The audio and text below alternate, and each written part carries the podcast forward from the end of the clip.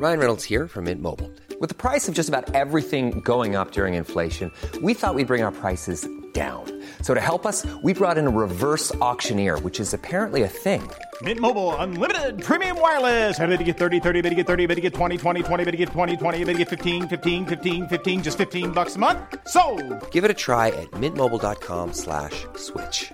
$45 upfront for three months plus taxes and fees. Promo for new customers for limited time. Unlimited more than 40 gigabytes per month. Slows. Full terms at mintmobile.com.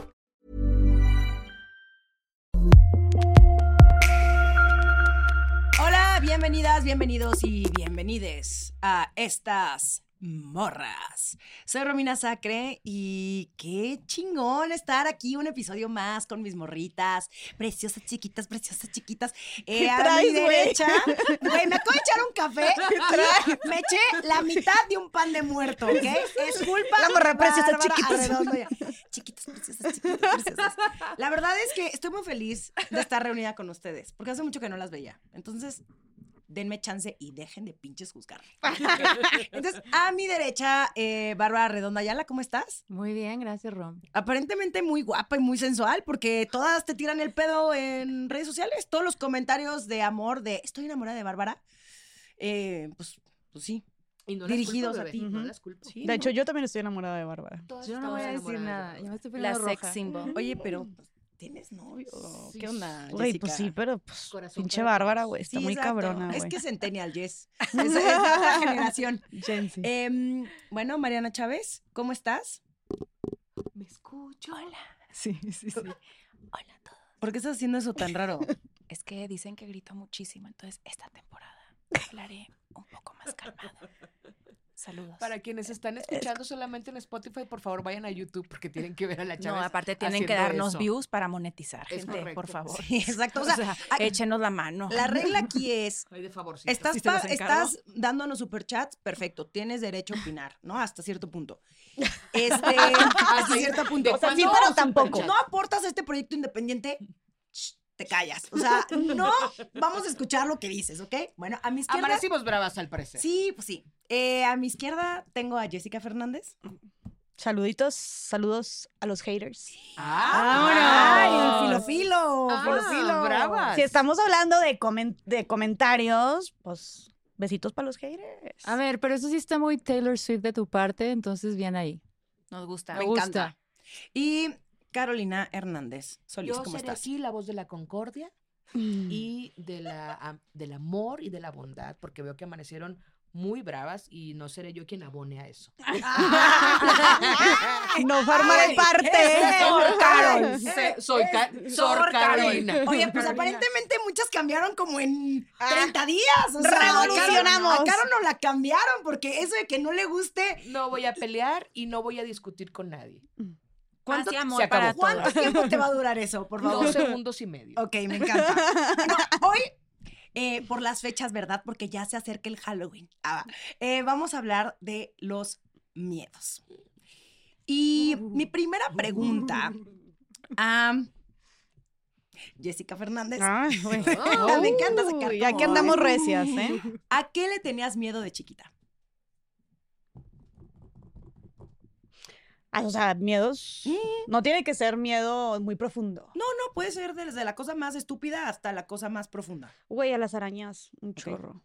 Y todavía le tengo pánico a las arañas. Güey, ¿por qué me estás haciendo los ojos así que trae? Porque También también te en el da- hombro. También Ah, te, también te dan miedo las arañas.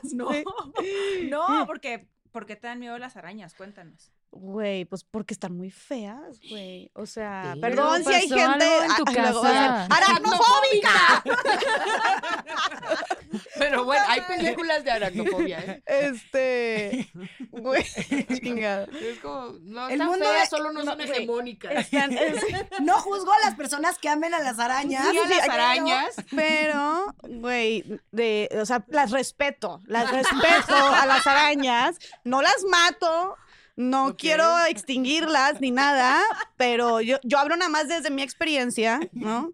Desde Eh, mi privilegio. Desde mi, reconociendo mi privilegio que me cagan, me dan mucho miedo Pero a alguien le daba miedo en tu casa, o sea, alguien de tus papás o tú sola. Es que de algún lado salen esos es que miedos. Ivonne, Hasta Aparte tú- tienen ocho Sí. ojos, güey. Sí, o sea, están raras y tienen un chingo de patas y un chingo de ojos. O sea, muchas cosas que nosotros tenemos, pero exponenciadas. Y aparte de repente saltan, sacas de que... Sí. Entonces, me da mucho miedo eso. Según yo, mucha gente, según yo, es un miedo normal, ¿no? No es como Sí. que, ay, güey, qué rara. Sí, o no, sea, no, no es sí. raro. A ver, Bárbara, ¿a qué le tenías miedo de chiquita?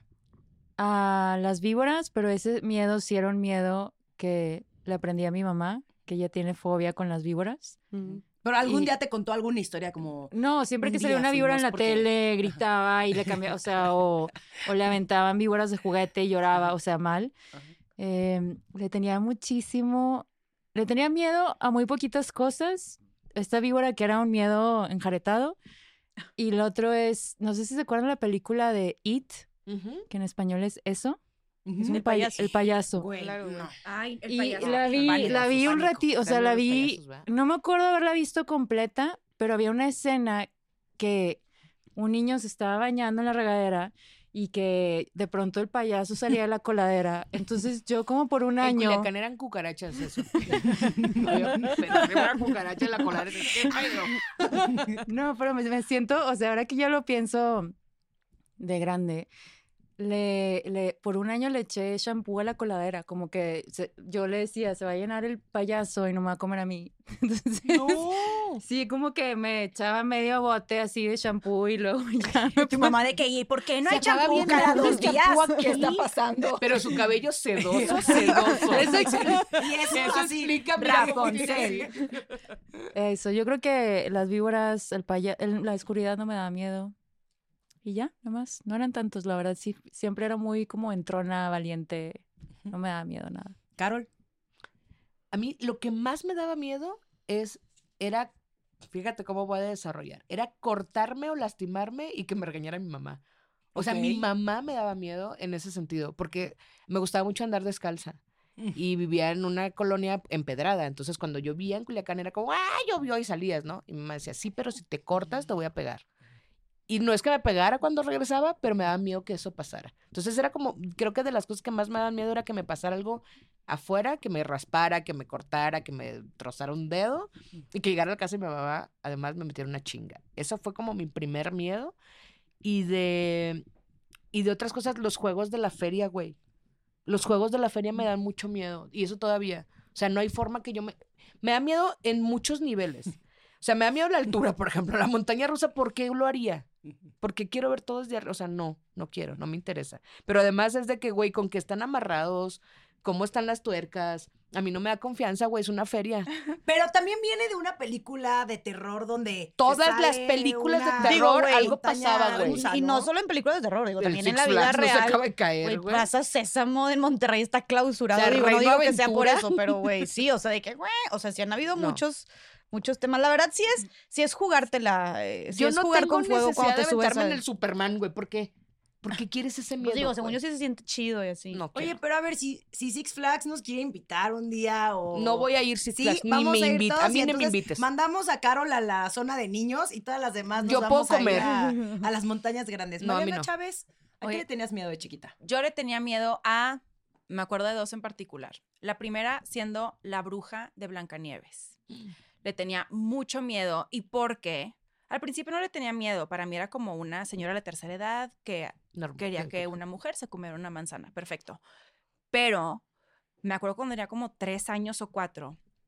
No es broma que se me apareció. Entonces me acuerdo estar dormida yo vi a la bruja y me fui al cuarto de mis papás y les dije, de verdad se me acaba de aparecer la bruja y me acuerdo perfecto cómo se apareció. Apoyo audiovisual, por favor. claro Apoyo que sí. audiovisual número 325. Así se apareció la bruja. Cállate. Yo- Hasta Ay, la no, fecha. Amo que Mariana Chávez viene Estaba preparada. lista con su apoyo audiovisual 322. Yo hasta la fecha me acuerdo y me dio pavor y sostuve ese miedo como por dos años y luego se me quitó.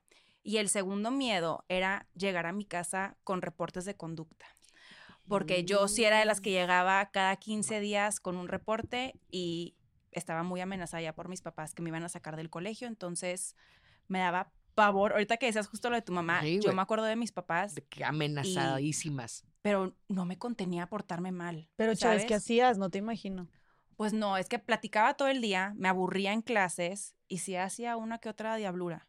Entonces, cada 15 días yo llegaba con reportes y mi mamá y mi papá era de que, ¿qué hacemos ya contigo? Digo, la verdad era muy, muy ¿Pero te castigaban también. tus Sí, papás? o sea, o también te dan con la chancla. como No, no, hacía no, no, Caro, no, ¿o no, es a que mí sí me no. dan chancla. No, a mí no, pero sí como que me hacían sentir mal porque me lo atribuían mucho a ¿por qué haces esto si te estamos dando educación? Hay Uy, mucha gente que no lo tiene. Entonces, me daba mucha culpabilidad y eso Sí. me daba miedo porque aparte, o sea, pues no los veía bien. Nunca fue algo así como, y si esto y lo otro, pero hubo un punto en el que sí llegó que me amenazaron y me dijeron y me llevaron a ver colegios, me acuerdo perfecto. De que vamos a que que vengas risa, a es ver que sí. escuelas para que entiendas lo que tienes y lo que no valoras. Y Mm. a ella me generó pavor y me daba mucho miedo pues no contener mis ganas de platicar y de contar chistes en el salón y que eso fuera un reporte. Esos sí eran mis miedos más puntuales. Y ahorita que decías lo de las ferias, yo ahorita si voy a una feria y veo la monja, voy corriendo. ¿A meterte No o del han otro lado? ¿No han visto ahorita la monja? Sí, No, una monja es. que baila. na, mi, na, mi, na, mi. na, na, No, na, ni na, sé qué es na, eso. na. ¿Qué costa La monja de la feria. Ti, No, no, te estoy No ¿De sé qué me están es. hablando, Mira, generacional, güey. ¿Cómo? No, no, no. Sí, Generacional. tú- pero tú sí no sabes qué. Sí, sí, ¿cómo? sí. Es Porque cultura yo me junto con la general. chaviza. No es cultura general. A ver, ¿qué es eso de la sí, monja? claro, la monja ver, ¿qué en unas ferias, creo que es una feria en Aguascalientes, si mal no Ah, recuerdo. Ah, pero que en el centro- Las ferias... Sí, La verbena. se, se, se disfrazan de monjas malévolas Ay, y se ponen a bailar con una canción de. Ahorita te lo enseño. sí. Pero como creepy, cumbia, creepy, ¿no? Como pero cumbia. creepy. Cumbia con Skrillex, haz de cuenta. Sí. Como sí. una mezcla. Pero región un 4. mix. Eh, eh. Güey, sí son cosas que... O sea, tipo así fierros. Son esas cosas de que, como dices, imagínate, Imagínate vivir en Suiza y y perderte a la monja Pero en la ¿estás de acuerdo feria, que- güey. que suene No, fierros no un- puedo en un creer que no han escuchado de A ver, esto. espérenme, a ver. Por supuesto que da miedo. Que suene un fierro en un juego mecánico, ¿por, ¿cómo no te va a dar miedo, güey? De que, porque está rechinando, güey. O como en el avión que venía ahora que sonaba cuando el tren de aterrizaje. Es como, eso no debe sonar, güey. Yo he viajado en aviones que no suena. ¿Sabes qué? Además siento que tienes un buen punto. Obviamente. Espérate, espérate. Porque la gente... A ver, tal vez las cosas han cambiado, ¿ok? Eh, pero yo me acuerdo que en mis épocas de Reino Aventura, pues así que tú digas qué capacitada estaba la gente de los juegos. No. No. O sea, era gente como cuatro años más grande que tú trabajando ahí, que solamente pasaba como, como a pegarle, a- como a revisar que ya estuviera bien y nada más hacía esto.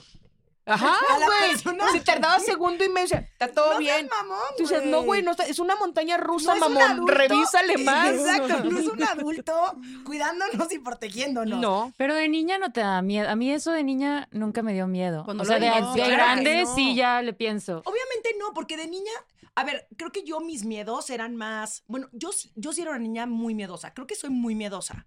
No sé si es también a lo mejor culpa de mis papás, como, Como mis otros aprendido, 476 traumas. Ah, no, no sé si es culpa de mis papás que como que sí me cuidaban mucho, era de, no te vas a caer, este, Ya. bueno, te, va, te, te vas a descalabrar, que amo el término descalabrar. Descalabrar, güey, A claro. huevo a todas nos Y dijeron en algún horrible. punto que te vas a Se descalabrar. te sale el Y cerebro. no existe algo así científico. O sea, descalabrar era muy. Es que lo platiqué esto con mi amiga Denise Pérez, que descalabrar es desde hacerte una rajadita acá hasta partirte todo el cráneo, hasta como que no sabes bien cuál es el término de descalabrarte, Es como ¿no? cuando los que van a llevarte un paquete entre 9 de la mañana y 10 de la noche del día siguiente. ¿No? Eso era descalabrar. No. Abarca un chingo, güey. Y tú dices, ¿qué vergas hago todo el tiempo? güey? Exactamente, exactamente. Bueno, Oye. el punto es que. ajá, Pero dime. dime, no has dicho tus miedos también. Sí, o sea, ¿Descalabrarse? no, no. Era uno. Descalabrarme, pánico a que me dieran un balonazo. Pánico. Muy Me da- específico, me daba miedo. miedo Como, que cosas el- en tu cabeza que te pasaban en la el- cabeza. Ajá, pero el jugar tipo al, como quemados. O sea, Mm. sí me daba miedo con un balón que fuera muy duro. Siem- y ese miedo perduró así hasta mi prepa, que me obligaban a jugar voleibol y obviamente nadie me quería en su equipo porque yo era malísima, yo era buena para las porras, Ah. pero malísima para los deportes. No, estaba bien. Yo no quería jugar. ah. Me cagaba deportes, güey. Entonces, era como estos miedos de miedo a la oscuridad, miedo a los payasos, miedo miedo a muchas cosas, güey. No. Pero generalmente a lastimarme, a lastimarme. Ajá, que te. O que dejara de verme bonita. Probablemente viene de ahí. Ahí, pero también porque ya eres en ese entonces, ya había salido en Carrusel de las Américas y eso, ¿no? Sí, sí, sí. Tenías que cuidar también. De esto, era la clásica de esto vivo. eh, Sí. No eso le decía a mi maestra, eso le decía a mi maestra de deportes y era como de, no mames, esta estúpida. Pero de eso decía, vivías. no puedo jugar voleibol. O sea, si me rompo la nariz, No ¿de puedo qué grabar. voy a vivir?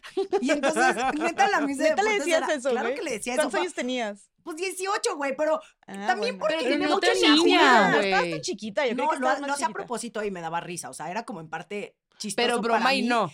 Broma y no, porque no me gustaba, porque sí me daba mucho miedo, güey. Era como, veía a todas las de mi grupo muy entronas y a mí nunca me ha gustado. Entonces, estar ahí me ponía súper incómoda y todas se emputaban conmigo porque, pues claro, era un tronco en los deportes. Entonces, me daba miedo, me daban miedo muchas cosas. Mi, me daba miedo la carretera de noche, me da- como que siento que mis papás y mi hermana no, todo lo contrario.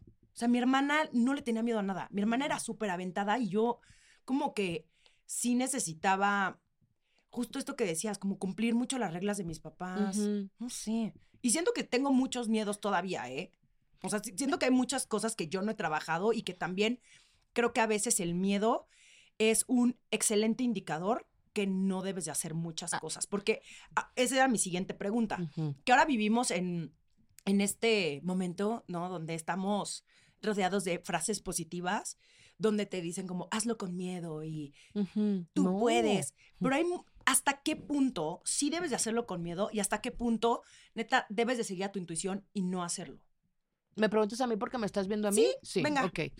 Es que eh, eh, yo, yo soy muy de, de que te vibre cosas. Justo lo Mm. platicaba hace días con un amigo y me decía, ¿qué le dirías a tu yo de 20 años cuando recién empezaba en el periodismo? Estábamos hablando de periodismo específicamente. Y le, y le decía, güey, que sigas haciendo lo mismo. O sea, que lo hagamos igual. Porque aunque nunca he tenido un plan como tal, a mí sí me mueve mucho la, o sea, ¿te vibra o no te vibra? ¿Te da miedo o no te da miedo? Si te da miedo, yo sí creo que es un indicador, o sea, vaya, es una evolución humana de supervivencia. La el miedo tiene que ver con la supervivencia.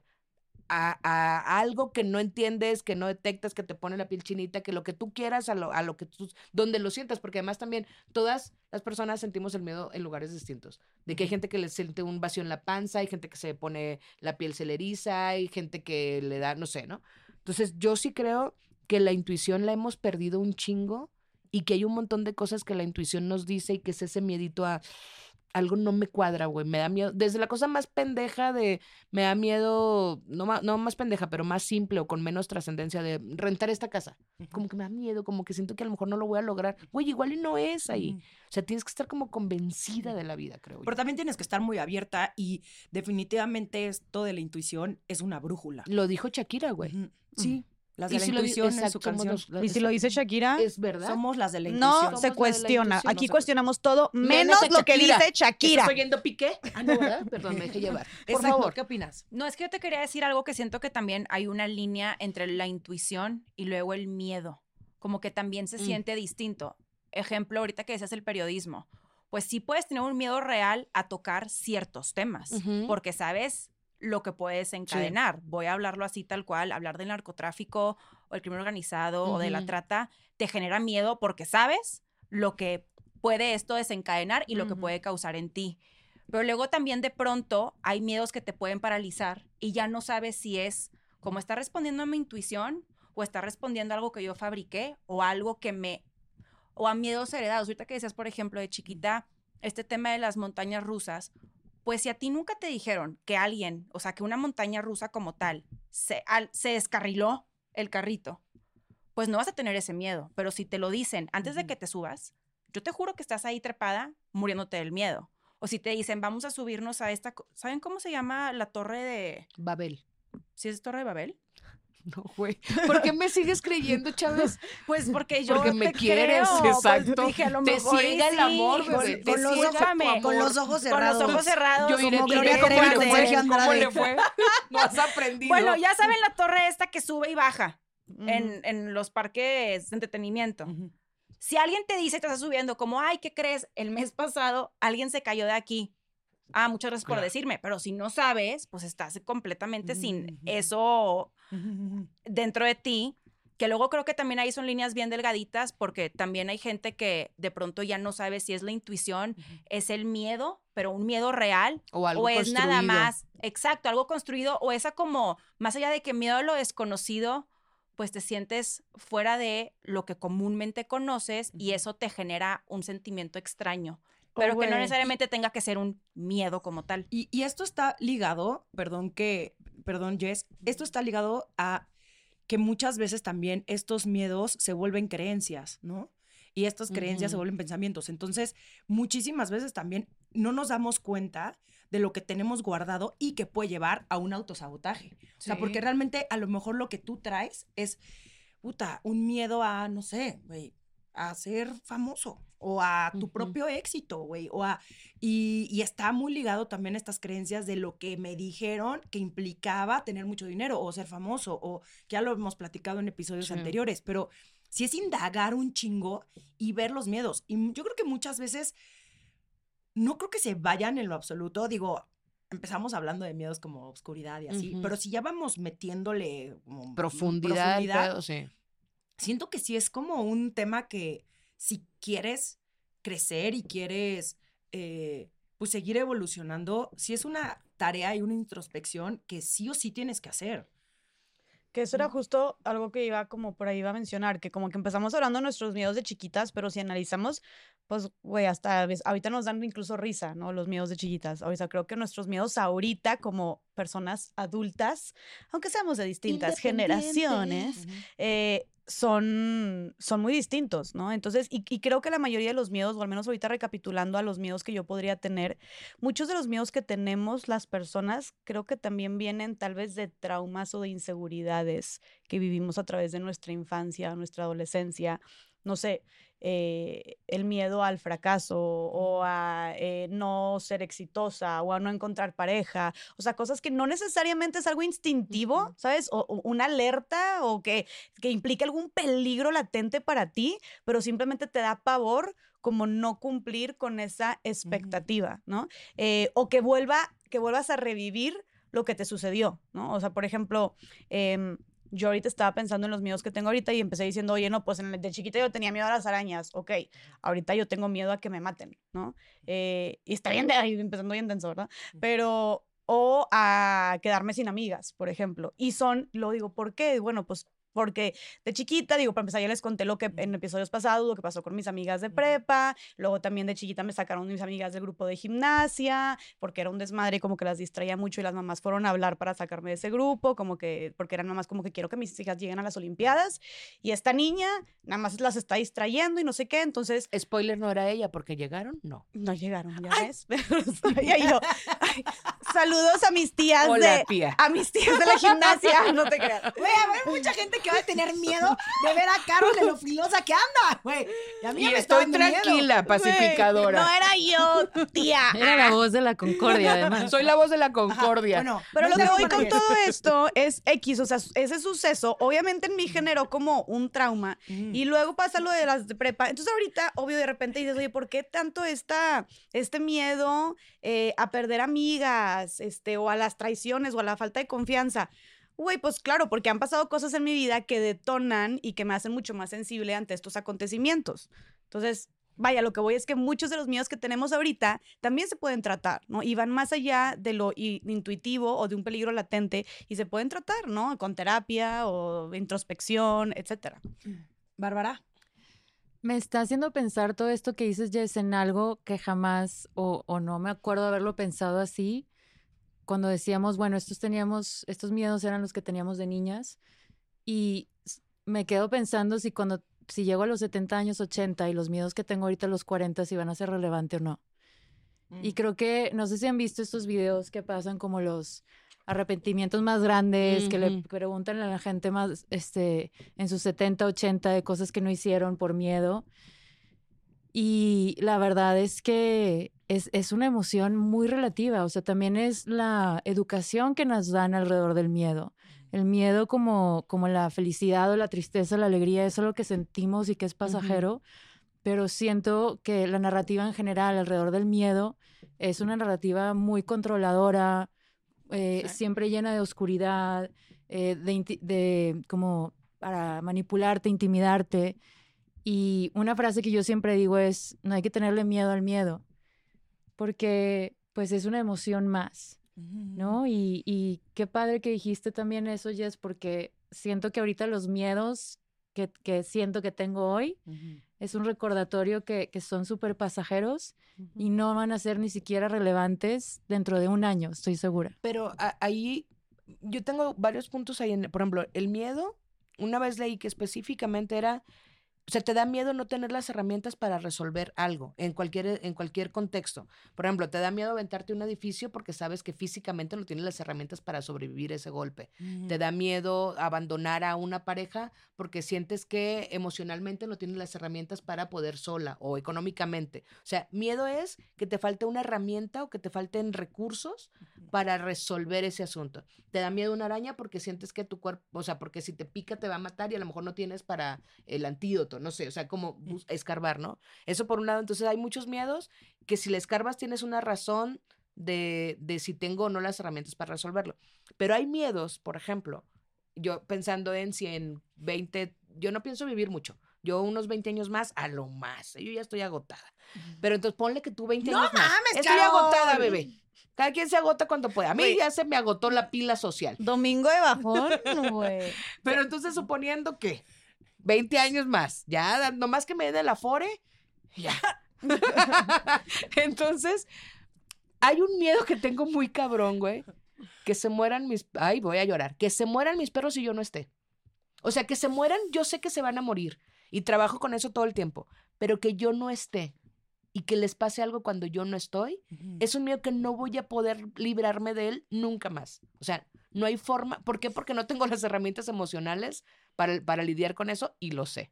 Y creo que en eso comparto ese miedo, incluso también con, con amistades, con familiares, pero justo las herramientas son claves y nuestras creencias también alrededor de Claro. eso. Empezamos diciendo, este es un episodio alrededor de Halloween, también Día de Muertos. Yo soy de la creencia que simplemente seguimos habitando en distintas formas. Hoy habito este cuerpo, esta es mi energía, pero sí siento que, por, por ejemplo, pensando en mi perro en Igor, Igor y yo siempre vamos a estar juntos. O sea, sí siento que aunque si yo me muero, sé que cuando Igor no esté físicamente, me voy a Ah, reencontrar con él. Y lo mismo con mi familia, es, estoy plenamente convencida, no sé si sea algo real o no, pero esa creencia me da mucha paz a mí, que, que nos seguimos acompañando en otros lugares, en diferentes espacios, en otros tiempos, más allá de lo que conocemos hoy. Sí, Híjole, es que- me, me encanta. Ay, perdóname. No, nada más, nada más cierro ese. Mi bronca es que yo no tengo eso. No, y son O sea, esas quiero herramientas. creerlo y, lo, Claro. y, y lo, y lo pienso y de verdad quiero creerlo, pero yo creo que se acaba y se acaba. Y entonces eso me da terror. O sea, pongo mis textos de ojalá nos veamos en mi clan, pero es que no, no, No tiene certeza no de. tengo certeza. A Pues, mí, a mí realmente dame nadie datos, no emociones. Entonces, Nadie. pero tú lo, lo crees en, en Sí, así. yo sí lo yo creo no. y lo siento. Y, en y aunque no lo fuese así, es lo que hoy me permite estar en paz.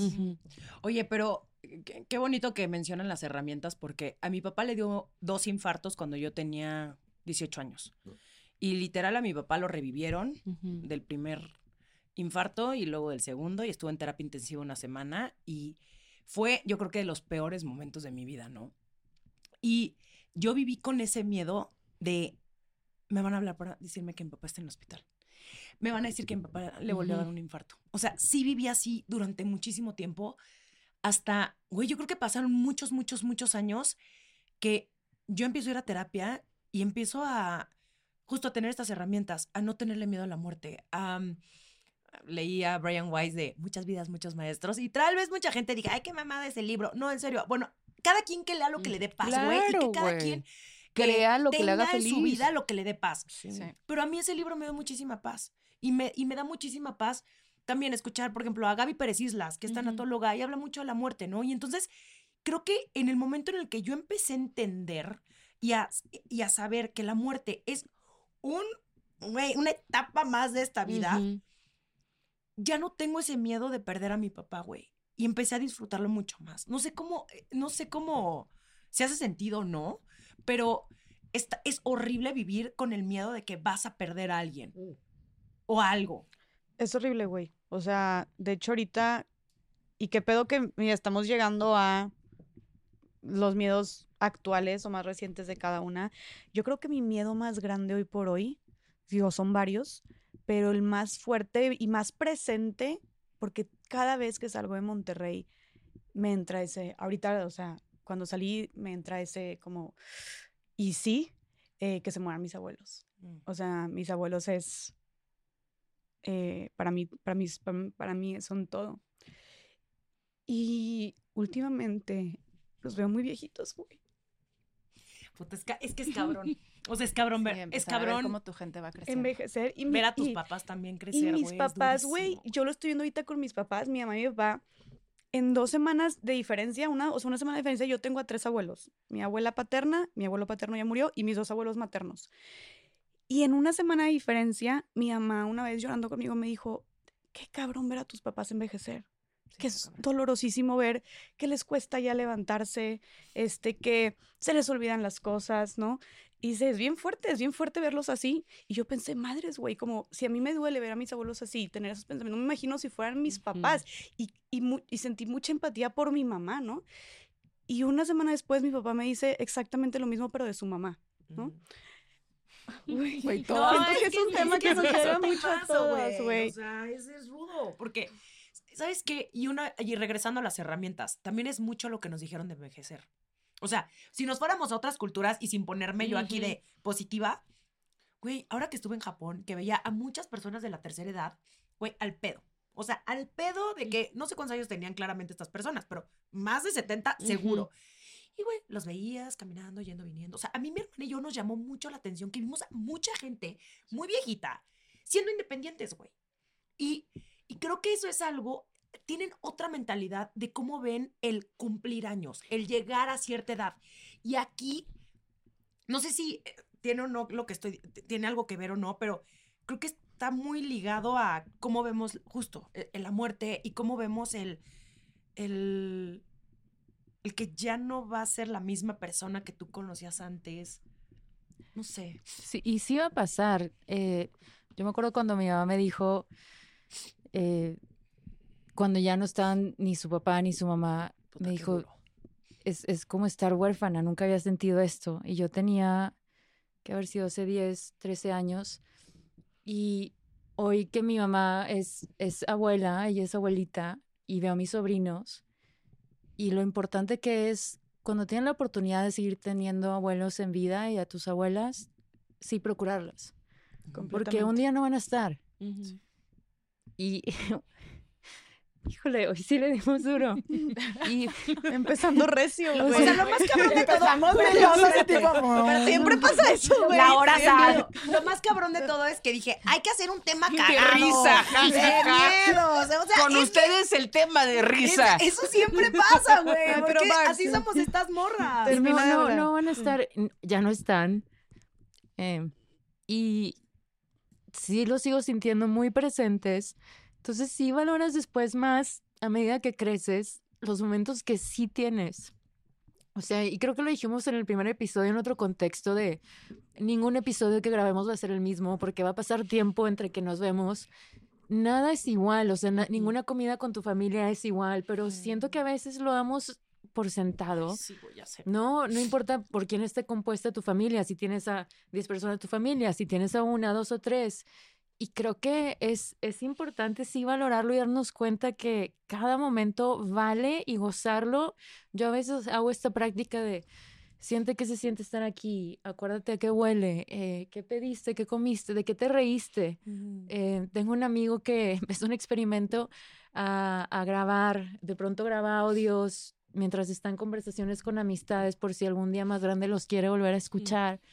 Y, y sí, la vida se nos va muy rápido. A mí es de las cosas que sí me, me dan más miedo y a la vez digo que afortunada soy de estar rodeada de tanta gente que quiero tanto y que me quiere y que al menos hacerme la promesa a mí de que el tiempo que esté aquí voy a seguir honrando a a la familia que quiero, a tener presente a mis abuelos que ya no están y yo la forma en la que elijo hacerlo es esas cosas que les gustaban a ellos hacer, cómo las involucro en mis vidas. Y te entiendo un chorro y es para quien tenga a sus abuelos, abuelas en vida, disfrútenlos porque incluso hay muchos que no, no los frecuentan tanto y hasta que no los tienes te das cuenta lo importante que eran. Sí.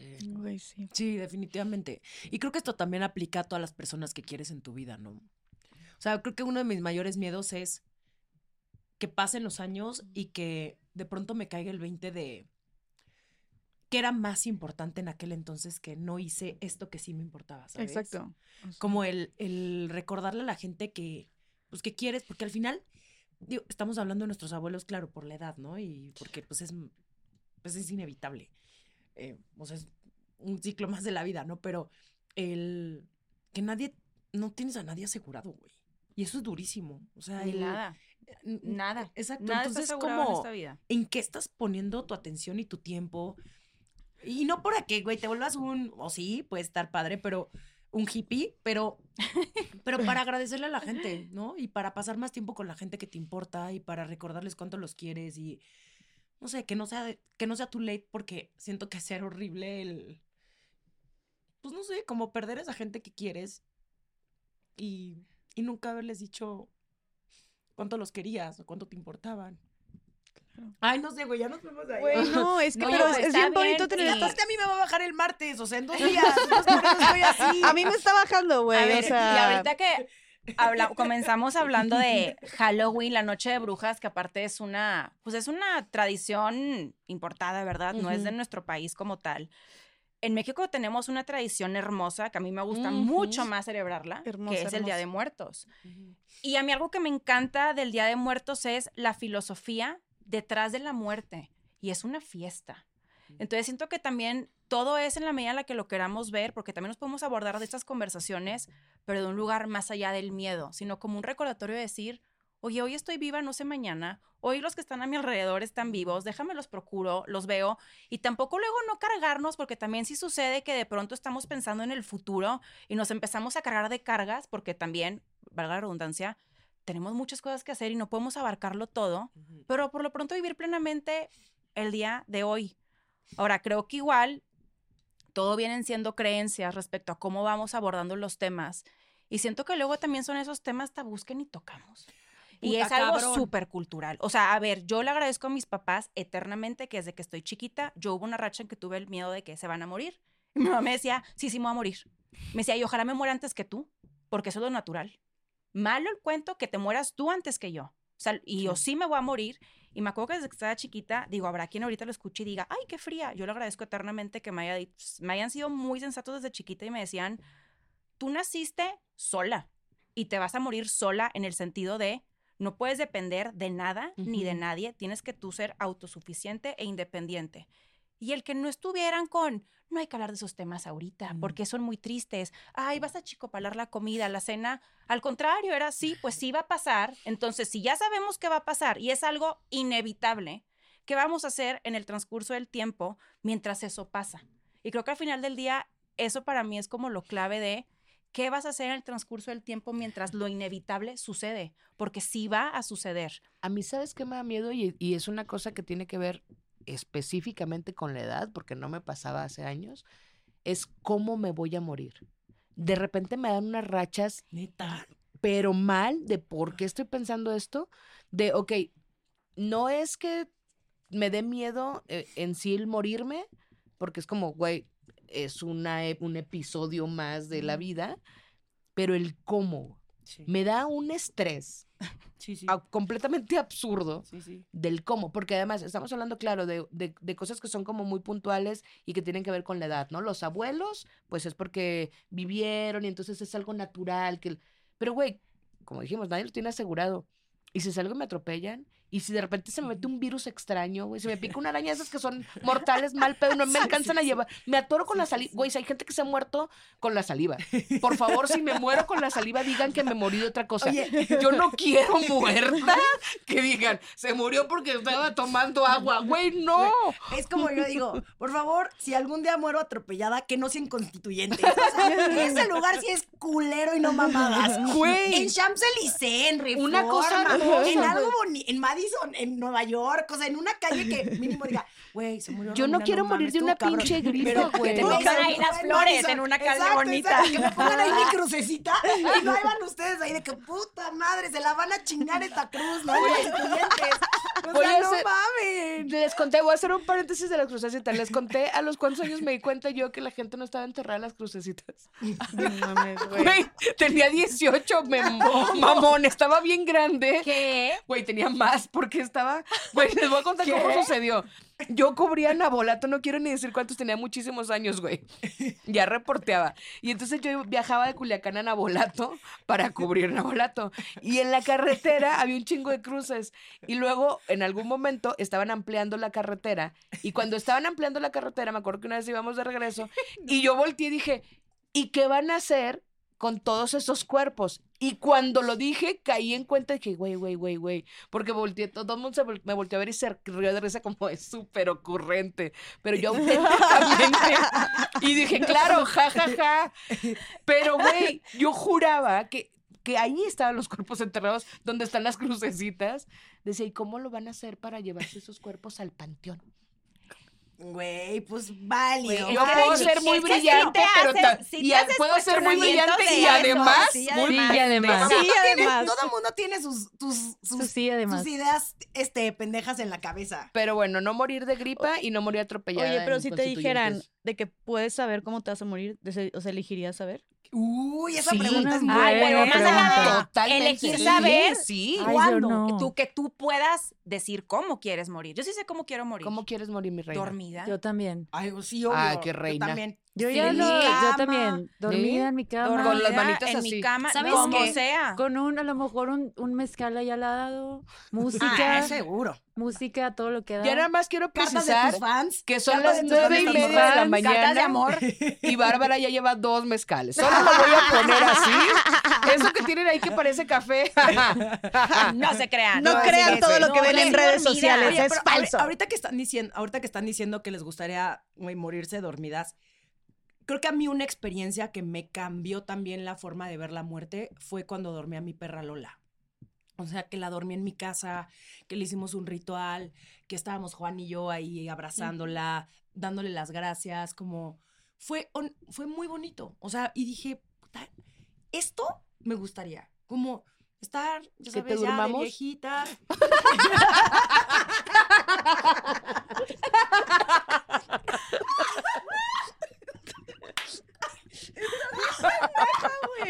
Perdón, güey. Romy estaba diciendo algo bien bonito, güey. ¿Qué estabas tomando? Ya quiero llorar, quiero llorar y quiero reír de lo que acaba de pasar.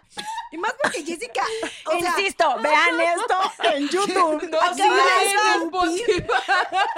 O sea, no mames. ¿Saben qué? Interrumpan todo lo que quieran, ya no voy a hablar en esta Güey. mesa, que les vaya bien. Renuncio de estas Güey, morras. pinche Carolina. Pues, güey, no dijo, tiene respeto alguno. es- ¿Sí o no está diciendo eso? Cuando la dormimos dije que eso quiero. ¿Por qué no? Porque no me dejaron terminar. Güey, no, perdón, sigue. Oye, era un tema muy serio. Obviamente se me atoró el café y lo exploté, güey, pero... Y la serie. Pero, bueno, pero límpiate, hija. O sea, parece babita. No, pero e- el, micrófono también. Yo sí estoy Espero, güey, qué oso. Espero una- que no me cobre. Agarra a No, Baby Yoda. Espero que no empiece que chi, chi, chi. Sí, Límpialo con Baby Yoda. límpialo con Baby Yoda. Tráetelo, güey. Tráetela. Con su trapo de Ahí hay Baby Yoda. Kleenex. Ya, ya, ya. Ah, perfecto. Mm, patrocínanos Kleenex. Siempre te No necesitamos. no. Güey, para estos momentos, Kleenex habría sido un gran patrocinador. Todavía puedes. Todavía puedes, ¿eh? Antes de que se Anótate. te Ya te dimos, ya te dimos una gratis. Ya te dimos una gratis, pero dos no más No, Kleenex. nosotros no somos esas. No Kleenex. Oye, a ver, güey, ya, ver, ya. perdón. Bueno, ya. Perdón, la producción se echó a perder el micrófono. Este. Dos, dos, espero no, que me a lo que iba es que qué bonito que te puedas despedir de la gente, que la gente que te quiere se pueda despedir de ti.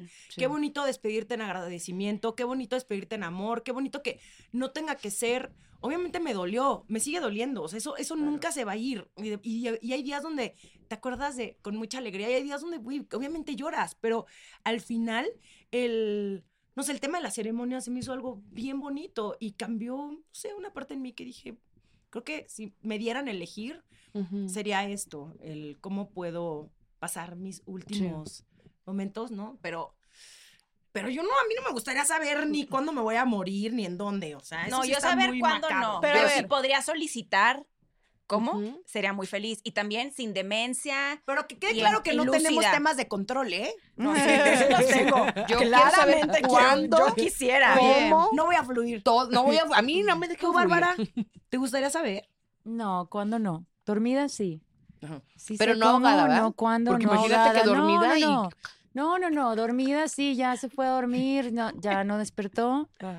Con, sí. quiero que haya música de fondo, como decía, y ya, muy relajada. Sí, sí, es un tema que he pensado cada vez más. Creo que es un tema también. Pero también eso está chingón y también compartírselo a la gente de cómo te gustaría tu funeral. Siento que es algo Sí, chingón. también, o sea, mi papá sí, no- me- nos salió a mi hermana y a mí como, yo quiero que lleven mis cenizas a Al mar. una iglesia ahí. Le dijimos, no.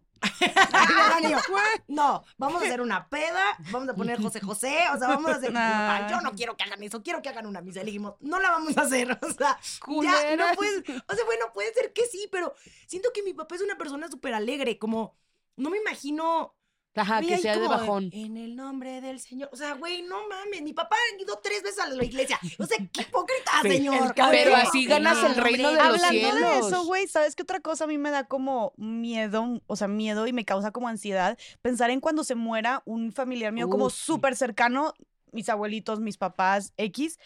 Y el, el tema del funeral y más como lo hacemos en México, creo que con la pandemia, gracias a Dios, ya cambió un poquito esta dinámica, esta tradición, pero a mí se me haría bien pesado estar como en el funeral sufriendo, porque sí, definitivamente sufriendo bastante, y con chingos de personas llegando y llegando y diciéndote y abrazándote y maybe la, la sobrina, la prima de la hermana que nunca, no veías desde hace cinco años y es como, ay, viene a abrazarte y te vende que toda hinchada y con los ojos llorosos y así, es como que cansado y estar recibiendo y recibiendo y recibiendo gente se me hace como súper cansado. Eso, ese momento también como yo digo, güey, según yo, si estoy pensando en las personas más cercanas de mi vida, yo pienso que voy a estar hecha caca. O sea, yo te digo, pienso en uno de mis abuelos y pienso que voy a estar hecha caca. Y, y una de mis preocupaciones ahorita, actualmente, aparte de estar pensando todo el tiempo, güey, y si se, me- y si mueren mis abuelos, y, y si, y si estoy volando en el avión, y si estoy grabando podcast, y si estoy en plena conferencia y me avisan antes de salir a la conferencia. O sea, todo el tiempo estoy pensando en cómo me avisarían, o no me avisarían, nada más me dijeran que fuera para Monterrey y ahí me avisarían, o cómo sería.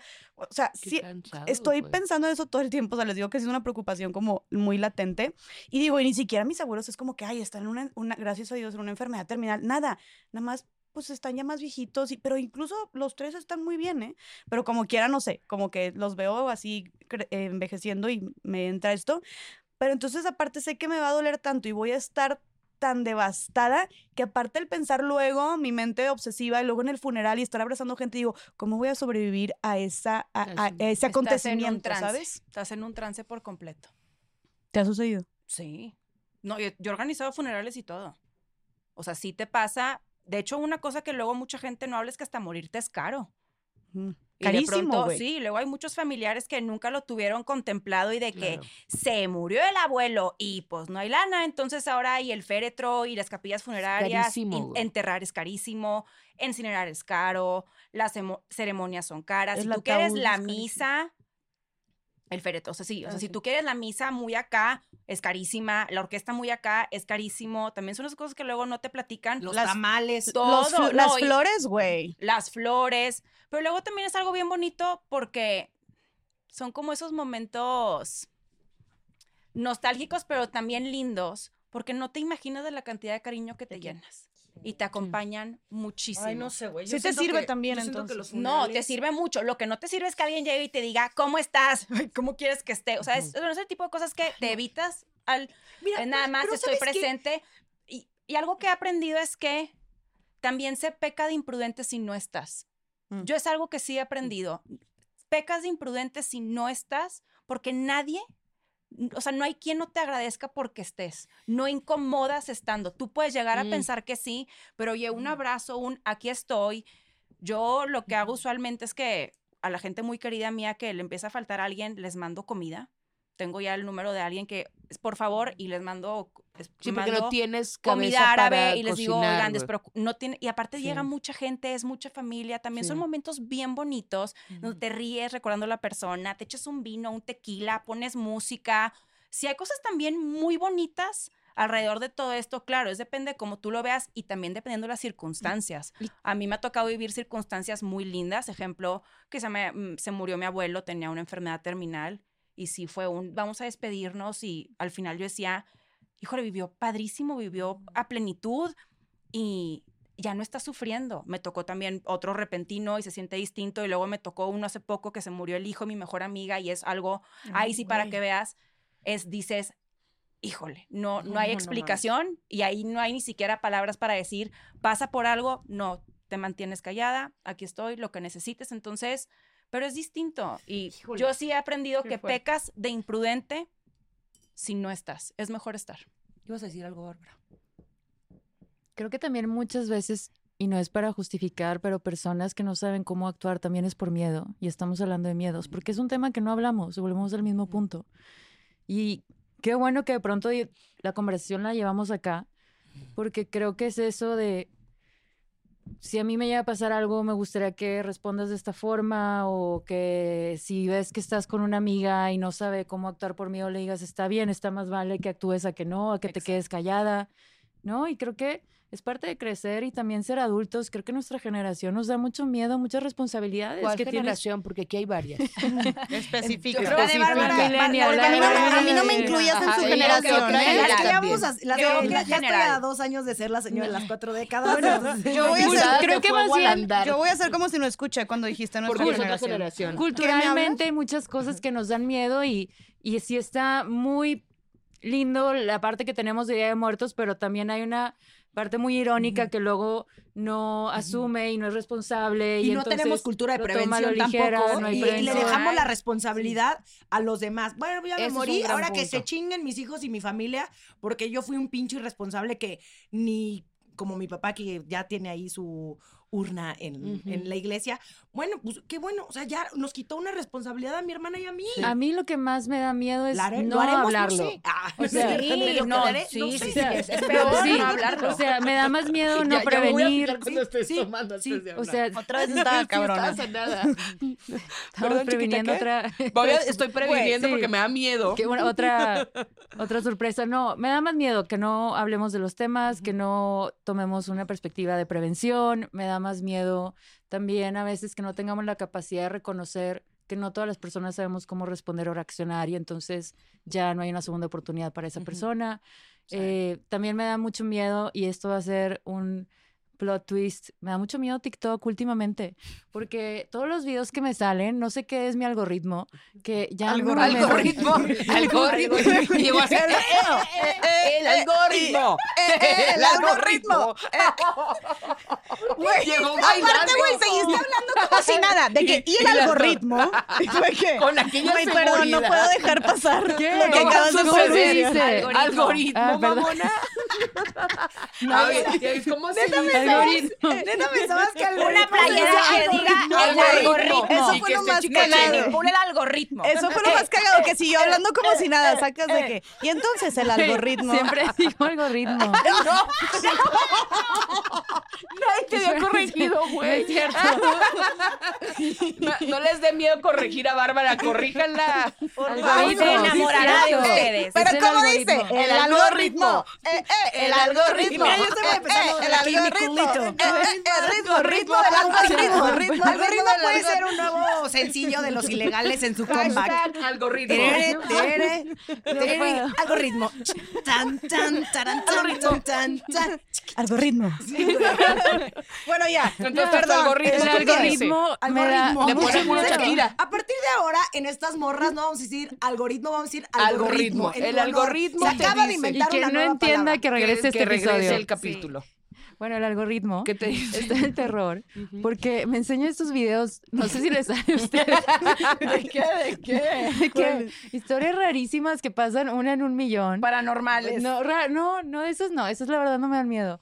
Pero tipo, sale un señor, había la historia de Daniel Johnson de Indianapolis y te empiezan con a contar así y de que sintió un piquete entonces. de una araña y no hizo nada.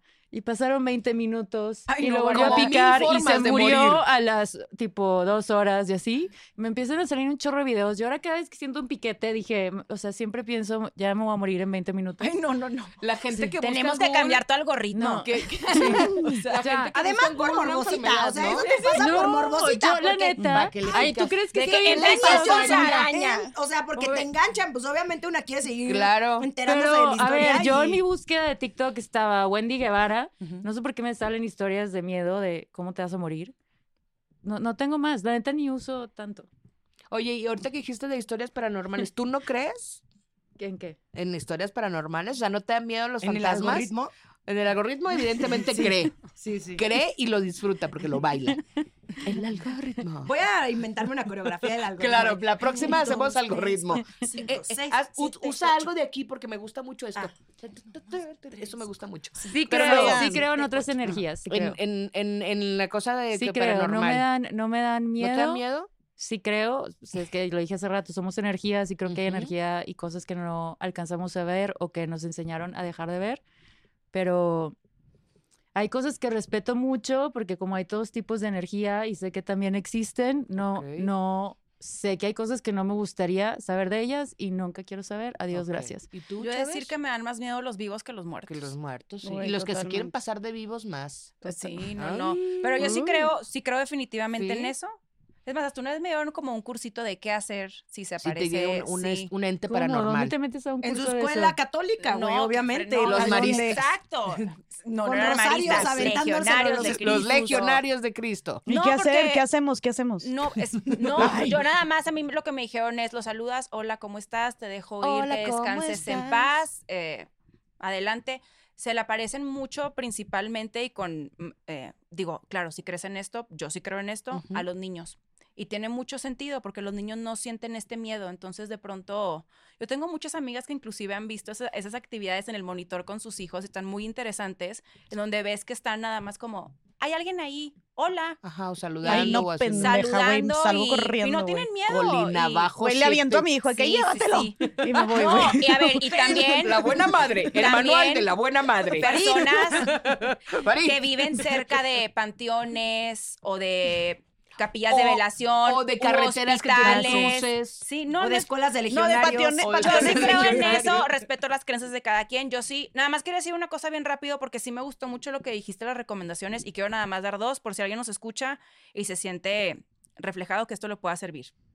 La primera es que cuando alguien fallezca de alguien de personas cercanas a ti, lo más importante es que los acompañes después de los primeros meses. Porque siempre los primeros días, las Mm, primeras semanas, ahí el primer mes, mundo. está todo mundo. Sí. Y conforme va avanzando, la gente se empieza a olvidar, pues porque, Porque claro, sí, la vida, vida. Entonces, tenlo presente. Un tip que yo tengo, se los paso. En mi calendario, la gente muy importante mía, que sé qué días cumplen sus personas queridas, como un Mm. mes, lo tengo en mi calendario, mando una alerta y nada más les mando te quiero mucho, estoy contigo, besos al cielo. bonito, Eso lo hago usualmente. Y segundo tip, recomendación. Hablen cosas incómodas en sus familias, en sus casas, que no permee esta idea de es que nos vamos a pelear, es peor, porque después si no se van a pelear y con la persona Y por no los presente. terrenos. Sí, ahí la Navidad, todos peleándose Sí. por el terreno que nunca dejaron, o por X o Y cosa, o porque me dijo esto, no me dijo lo otro. Es preferible que lo hablen en vida, porque si no, pues una vez muertos, pues terminas hasta. Y es importante, es impactante cómo inclusive Se las muertes terminan familias. destruyendo a muchas personas. Entonces, vida, hermano, preferiblemente en vida. háblenlo ahorita. Oye, de hecho, y, y sí, lo siento, voy a ser repetitiva, pero lo que mencionaste anteriormente de que tienes que, de que más vale pecar, como dijiste, de De imprudente. imprudente. En un episodio más allá del Rosa hablamos con una mujer que había perdido, eh, tuve invitada eh, a una mujer que había perdido a su esposo. Y justo hablamos de esta parte del duelo, de los funerales, de la gente que te manda los pésames. Y ella, y lo digo, o sea, quise recalcarlo porque pues ella como con su testimonio lo demuestra, que decía, porque yo le dije, oye, entonces, ¿y qué sería lo mejor cuando llegas, como dices, en un funeral, lo siento, pero es que no lo sientes porque no lo estás sintiendo, porque no estás en el lugar? Y ahorita me dijo, oye, en ese momento te vale madres. O sea, te vale madres Sí. si la persona te dice lo siento, no estás pensando, no es cierto, no lo siente, no está en mi lugar. O sea, dices, se agradece todo. Si dices lo siento, aquí estoy, te quiero mucho, un abrazo, lo que sea, una palmadita, no importa, a veces como que nos partimos mucho de que qué le voy a decir, no sé qué, con estar ahí y decirle cualquier cosa que se te salga de la boca, el simple hecho de acompañar, dice, ya es suficiente. Y dice también, a mí, desgraciadamente, me o sea, tengo muy grabado a las, más que nada a las amigas que no me hablaron, ¿no? En- en- eh, Mm, después de que falleció su esposo. O sea, eso es lo que más se queda. Y dice, y sé, meses después, me buscaron muchas y me dijeron como, es que te quería dar tu espacio, es que no quería verme imprudente, es que no sabía si era demasiado pronto. Que dice, no, al contrario, dice, nunca es imprudencia, al contrario, o sea, más vale pecar de imprudente y yo prefiero que en estos días que son tan caóticos, como se siente bonito, aunque no te conteste tu WhatsApp, porque obviamente estoy con mil cosas, pero nada más te sientes acompañado a la lejanía. Estoy poniendo, o sea, mm, en su- o sea, mi, su- sus palabras en mi boca. Entonces dice, que nunca te dé miedo como ser imprudente, porque de verdad que sí sirve. Ay, por Dios, y si alguien no te contesta, tú, no sé, enviándole un mensaje luctuoso, sintiéndolo mucho y no te contesta y te sientes, vaya a terapia. No, y de hecho, Mm. la semana pasada tuve una entrevista con una autora de un libro buenísimo que se llama Positividad Tóxica, que se llama Whitney Goodman. Y dice que es una muy buena manera de mandar un mensaje, por ejemplo, lo siento mucho y solo para que sepas, no espero ninguna respuesta a este mensaje. Eh, aquí Mm. estoy para cuando quieras platicar, te mando un abrazo. Así. Súper. Como siento que le quitas la presión a Claro, esa de persona de, fuck, 44 mensajes que no he contestado. Sí. Entonces también el, ah, creo que con un, ¿cómo te sientes?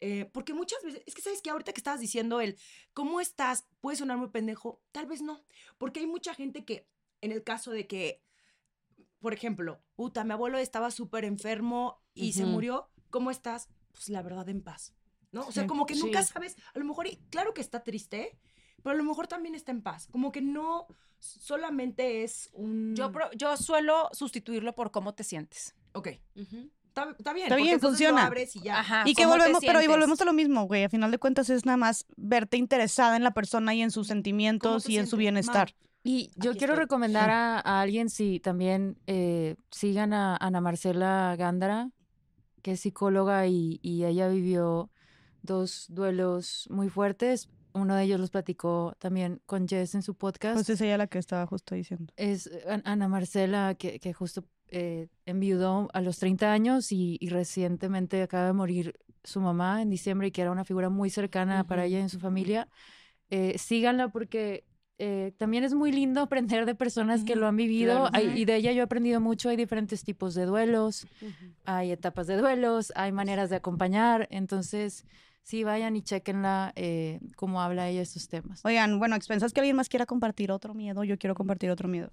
Ahorita que estamos hablando justo de la vejez, un miedo muy cabrón que tengo, o sea, más allá de la muerte, es la etapa de la vejez. O sea, tengo mucho miedo a ser eh, una adulta mayor, una persona anciana, completamente dependiente o no poderme mover, estar postrada, estar olvidada, que como si si tengo hijos, que mis hijos no me, no me visiten, no me pelen, no me llamen, eh, tener demencia, como chingos de cosas que pueden suceder, Alzheimer, ¿sabes? Como vivir, o sea, sí, vivir dependiente y olvidarme de quién soy y no poderme mover. Madres, güey, yo le tengo pavor, pavor, pavor a eso, o sea, de verdad tengo mucho miedo de envejecer. Y nada más por eso retomé el ejercicio. O sea, ahorita no estoy haciendo ejercicio porque quiero que se me marque la nalga o el tríceps. O sea, de O verdad sea, estoy también, pensando. hermana, Ah, también. pues también, si viene también, pues chingón. Pero realmente yo lo que estoy ha- haciendo ahorita es quiero en mi futuro, super futuro yo, eh, no tener que estar en una silla de ruedas, ¿verdad? Y digo, no solamente depende de hacer ejercicio, pueden pasar muchas cosas, pero tengo mucho pavor a eso, y le tengo mucho pavor a la vejez, la verdad. Ahorita que decías de lo de Japón y tiene que ver con esto, es que también, y me voy a poner bien pinche incómoda, pero es que también es el sistema de salud y el sistema de cuidados que tenemos en este país. O sea, tiene que ver, claro, con una cuestión cultural, es decir, culturalmente somos un país que no abraza tanto a los ancianos. No, no. O sea, sí no. un poco, pero no mucho. No, no, no. Y también, y Un también perdóname que te interrumpa. Exacto, güey. Perdón que me meta aquí, pero. Es tu, también- es tu podcast, bebé. Muchas gracias. Adelante. Este, no, ¿sabes qué otra cosa? El, me impactó que toda, o sea, todo Japón, a ver, y obviamente no es que haya ido a todo Japón, ¿verdad? Pero, por ejemplo, en Tokio, toda la ciudad está perfectamente bien armada para cualquier tipo de discapacidad. Es que ese es el punto. Entonces, en el metro, las escaleras eléctricas funcionan, hay elevadores, hay rampas, en las calles hay este, es que no sé cómo se llama, em, estas cosas que son para las personas ciegas. Invidentes que, que tienes que, Sí, que sí, puedes- personas ajá. ciegas. Ay, no, Sí. No, está bien, Ah, está bien, ya me van a cancelar, mis dices. Este, o sea, todo está perfectamente bien señalado. Entonces, hay, me llamó muchísimo la atención el que es muy fácil para las personas de la tercera edad. ¿Se dice personas de la tercera edad? Adultos, Adultos mayores. mayores. Ok. Para, Pero también es de la tercera edad. Hay gente de 60 años que ya tiene imposibilidades de, de movilidad o lo que sea. México no. Y aplica. Es que Entonces, ese es el punto. obviamente Por eso viene llego- el miedo llega- acompañado. llega- exacto, llega una edad donde pues ya no puedo sacar a mi mamá de su casa. Porque ¿cómo voy a sacarla? Es un pedo. Güey, está en silla de ruedas, híjole, vive en un tercer piso, subirle, bajarle es imposible. El elevador donde, de su edificio no funciona. ¿A dónde la voy a sacar? Uh, ningún restaurante Tiene cabe, espacio Tiene para- espacio para las sierras. Claro. Uy, la quiero llevar a una plaza. No mames, los lugares de discapacitados, todos están ocupados por gente que no es discapacitada. ¿Y saben qué? Esta gente sí se puede ir al pinche infierno. Eh, no hay espacio tampoco, o sea, no está planeada para las personas discapacitadas. El asunto de las discapacidades, eh, si no siguen a Quique bien parado, siguen a mi amigo Quique bien parado.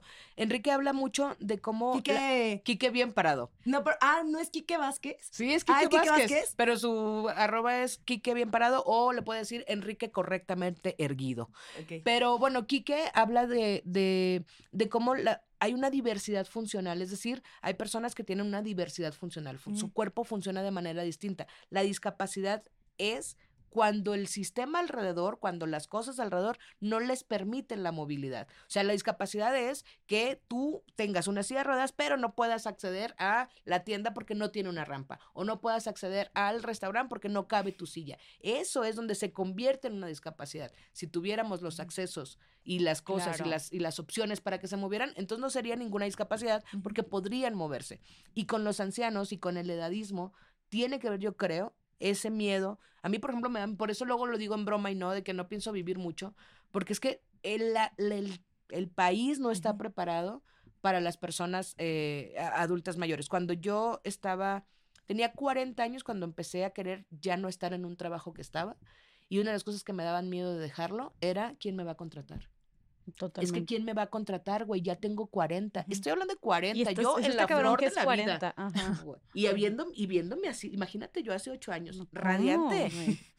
radiante. Sí, sí, sí, Pero sí. 40, güey. A la hora que hiciera, muy yo radiante. obviamente estoy, es que el amarillo me favorece. Exactamente. Si no nos están viendo, vengan a vernos a YouTube porque no van a saber qué tanto me favorece el Like amarillo. Like y comen y compartir. Entonces, eh, creo que te- te- tiene que ver mucho con que el sistema no está preparado. Entonces, te da miedo porque te vas a quedar sola porque no hay un sistema que te cobije. No solo tu familia o tus seres queridos, sino el sistema que te cobije. No puedes salir, no puedes trabajar, no puedes verte por ti mismo. La Chávez, por favor. Y sabes que ahorita que decías eso, también hay un, hay un miedo heredado hacia las mujeres que va muy ligado con la maternidad, que es justo ese. Si no tienes hijos, ¿quién te va a cuidar? Claro, como teniendo hijos para que te cuiden. Claro, Hay porque que es- educar bien a nuestros perros para que Güey, nuestro, el día que para me que lastimé la espalda, solo voy a hacer un paréntesis aquí. El día que me lastimé la espalda y que quedé cual Frida Kahlo postrada ahí, los perros, ¿sabes dónde estaban? En el patio, güey. He visto historias de perros que salvan a sus amos de la, así de la nieve, los sacan y lo arrastran kilómetros. Los tres estaban en el patio, valiendo riel. Y yo tirada, güey. Tirada, postrada ahí, cual Frida con una pluma en la boca gritando, help. Nadie me peló. Hay que educarlos más. Yo quería unir a lo que decías porque sí es una realidad que aparte de tener una buena vejez en el país en el que vivimos es un lujo. Uf, claro, güey. es un súper lujo. Nada más pensar que si necesitas, tienes una enfermedad, Ujú. pues Oye. el servicio de salud pública aquí está, pero por los suelos. Y a su Del riel. generación no les va a tocar. Amo la palabra No, del riel. No, y ahorita tenemos No aparte una crisis de Afore, pensiones Ni y de pensiones, no, ni nada les va a tocar, que eso- sepan. Esas cosas que nadie platica, que justo Eh, eh. deberíamos de platicar. Eso sí da es miedo. un súper lujo y es muy difícil que no te dé miedo. A mí me da miedo el SAT. Y apro- aprovechando, quiero recomendar, o sea, justo todo este tema del edadismo, una persona que yo admiro bastante, que toca padrísimo estos temas, em, esa persona que yo admiro bastante se llama Bárbara Diego, de hecho tengo un episodio más allá del Rosa, este, sobre edadismo con ella, y ella es la fundadora de Jericare. Para todas las personas que nos escuchan, claro, es una chulada. en Jeriker. Monterrey, Jericare Digo, eh, pues obviamente tiene sus, este, sus cuotas, pero tienen atención súper profesional eh, para personas, para adultos mayores. Y justo ayer fui, antier, fui a, llevé, a- llevé a mi abuelito porque quería que, tienen ellos como un club de día donde les ponen diferentes actividades, este, para que eh, desarrollen y trabajen la parte cognitiva, también la parte física para evitar las caídas, también tienen como este club social donde hablan de cosas que están pasando en el mundo y de experiencias de ellos durante toda la vida y luego cantan y bailan y comparten snacks. Está súper padre si quieres que de tu pariente, familiar, adulto mayor, adulta mayor, se distraiga, ¿no? Y también se mantenga como activa, aparte de que también, oye, aquí el comercial, ¿eh? Pero es que es increíble el, el- el trabajo que hacen. Aparte de que también tienen enfermeros, enfermeras, este, que pueden eh, ya sea atenderles ahí o llevarlos directamente a sus casas, ¿no? O sea, también los pueden contratar un, un médico o una enfermera para asistencia especial. Entonces, yo llevé a mi abuelito y, güey, la renta iba bien, o sea, a regañadientes y tal. Llegó diciendo, no, pues yo nada más vengo aquí porque quiero mucho a mi nieta y pues ella piensa que esto me va a hacer bien, pero yo no quiero tener amigos, ¿no? Todos mis amigos ya se murieron con los que jugaba dominó, tengo casi 89 años, ya no tengo por qué estar aquí, ¿no? Y, güey, salió, fa- faci- salió fascinado, o sea, él fue de que, ¿cuándo vengo a mi día de prueba? Entonces, quiero recomendarles también Jeriker, porque se me hace una alternativa bien chida y, güey, se me hace un sector de la población bien olvidado, las personas adultas mayores, de verdad. O sea, en cuanto a actividades eh, recreativas, en que puedan salir, o sea, todo, todo el sistema les da la espalda. Entonces, que haya centros como Jeriker, que debería, creo que debería de haber en todo México y ojalá fueran accesibles para todas las personas. Una cosa que también le da para abajo a los adultos mayores es justo este tema de socializar. O sea, hay un libro que se los recomiendo, que yo lo escuché en audiolibro, que se llama Ikigai. Y entonces habla del, una vez más regresando a estas personas, eh, estos adultos mayores japoneses, que cuál es el secreto, el por qué hay muchas personas en Japón que, cum- que tienen más de 100 años. Y entonces hay varios factores para que lo tomen en cuenta. Uno de ellos, en efecto, Jessica Fernández, tú lo estás haciendo bien, es el ejercicio físico. Ujú. Dos, el contacto con la naturaleza. Lo importante que es reconectar, eh, hacer earthing y este, güey, ver verde y. Como etcétera. nosotras. Exactamente. Si no nos estás viendo, ven a YouTube, suscríbete y venos. Exactamente. Eh, el tercero, obviamente, la alimentación. Ujú. que importantísima también, y otra también es la socialización. El cómo estas personas en Japón, que además tienen un sentimiento, un sentimiento, ¿eh? Un sen- sí, mucho Un sentimiento, pero bien sentimiento. un, sen- un sentido de comunidad, Mm. este, que siempre estás al pendiente de cómo está tu vecino, o sea, que, que sí, que no sí- se muera y siete días es- después no exactamente, sepan, güey. exactamente. Qué Entonces, eso. el- eso creo que también ayuda muchísimo, el cómo vas creando estas comunidades. Y pasándome a eso, eh, esto que mencionabas, Mariana, de muchas, eh, de los miedos que te empiezan a meter en la cabeza por no tener hijos, porque quién te va a llegar a cuidar.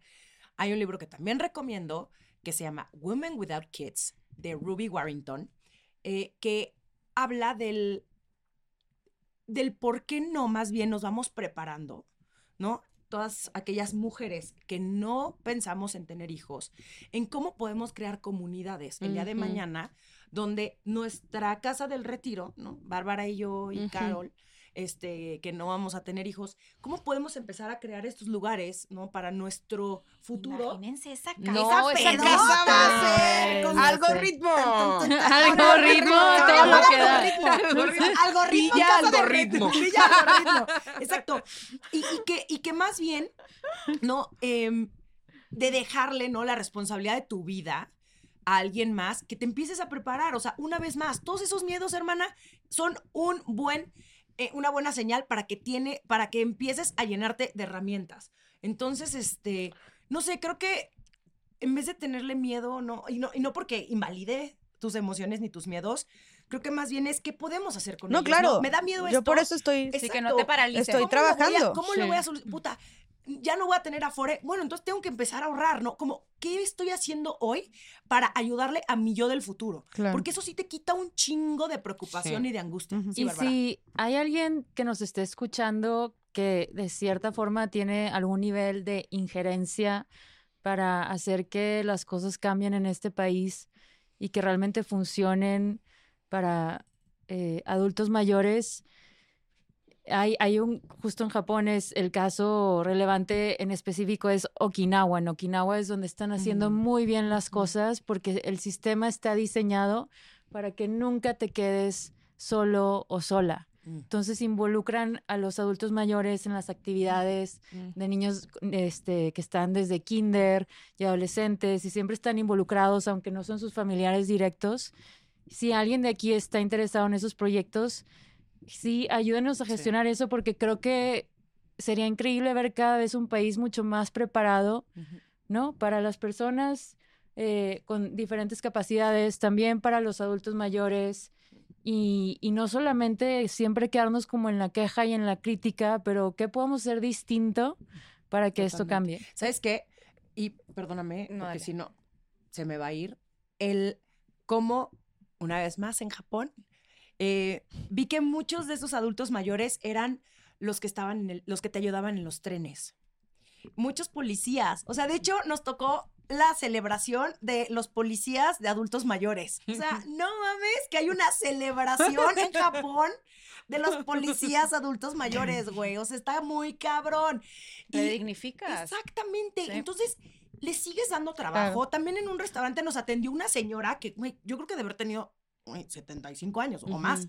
Y la señora seguía súper activa, nos ayudó a pedir, porque obviamente no entendíamos ni madres. O sea, el, el que siguen activos. ¿Por qué? Porque el sistema les permite que lleguen a su casa, que tomen el transporte público, que sean independientes, güey. Que no le tienen que pedir a nadie de su familia que vaya los lleve, que, los que lleve, los que los traiga, traiga, sí. que les haga el súper. O sea, ellos siguen con sus vidas y además le siguen dando trabajo a estas personas.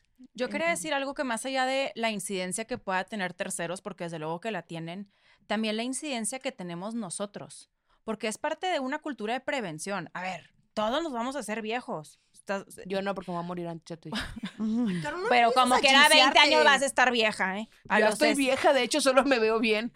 No, no estás vieja. Estás vieja. No estás vieja. No, a lo que voy es que realmente si nosotros no le damos prioridad a cosas tan básicas como, y vámonos a lo micro, quien gobierna en tu municipio no tiene un buen plan de desarrollo urbano y te quejas porque están haciendo cosas de interconectividad o están haciendo parques o están adecuando rampas o banquetas más, angos- más anchas, perdón, no angostas, porque todo está angosto y todo está quebrado, pues entonces, ¿qué estamos esperando? Porque es justamente también prevenir para nosotros. Y si no ponemos el foco en eso, ahorita que decíamos lo de los afores y las pensiones, yo no sé cómo no estamos platicando de esto. Lo vamos a padecer absolutamente todos. Botón de muestra está Francia, que tiene ahorita un problemón, y muchísimos otros países, justo con jubilaciones, donde están cambiando toda la jugada, pero porque nadie previó esto, porque nadie quiere hacer cosas impopulares y porque nosotros mismos como ciudadanos tampoco queremos que lo hagan. Entonces, sí tenemos también un grado de responsabilidad significativo en esto. Y antes de, aparte de lo que dijo Romina, de que vean, Netflix acaba de sacar un documental buenísimo de Vivir 100 años, véanlo, les va a gustar. Bárbara. Y en esa línea de, de que también podamos hablar de personas que conocemos y admiramos y también llevar las conversaciones a un lugar mucho más constructivo, sí, también agradecer el trabajo que está haciendo, que es un amigo muy querido nuestro, eh, Dino Cantú, con la aceleradora de ciudades, que Te ha hecho una amamos, Dino. gestión te, queremos, amamos. increíble con la labor que ella empezó a hacer eh, en la primera administración de Miguel Treviño, en la parte la Secretaría de Participación Sí. Ciudadana, y todo lo que Dino ha impulsado para crear eh, parques y espacios Sí, seguros y espacios de mayor inclusión y de mayor diversidad, porque sí tenemos, yo sé que Dino, que es alguien que, que valoramos y, y admiramos un montón, y sé que hay más personas como Dino acá, entonces sí también es importante que hablemos quiénes son, qué hacen, qué les podemos aprender Claro, y cómo les podemos ayudar. Y hay un término, es la dignificación de los espacios públicos. Y algo que Dino ha mencionado, que por eso traigo este tema a colación, es que la primera resistencia, primera resistencia son mismos ciudadanos.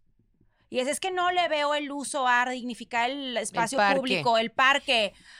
Gente, vamos, o Güey, sea, el es para parque, nosotros, sí. ¿verdad? ¿Sabes cómo? O no le veo el caso que ampliemos las banquetas. Prefiero tener un carril más de flujo vehicular. No. No, entonces cabrón. justo es también, es un cambio de cultura definitivamente. No, sobre todo porque, una vez más, regresando a la gente con discapacidad, es que no los veo, no sé dónde están. Exacto, no porque no los veas no significa que no existan. Es que Sí. termina esa gente recluida en sus casas porque no pueden salir a ningún puto lado, güey. Entonces, dejen de estar peleándose por pendejadas. O sea, este Oye. mundo debería ser para todas y para todos y para todos. ¿Te calmas? Primero. Ok.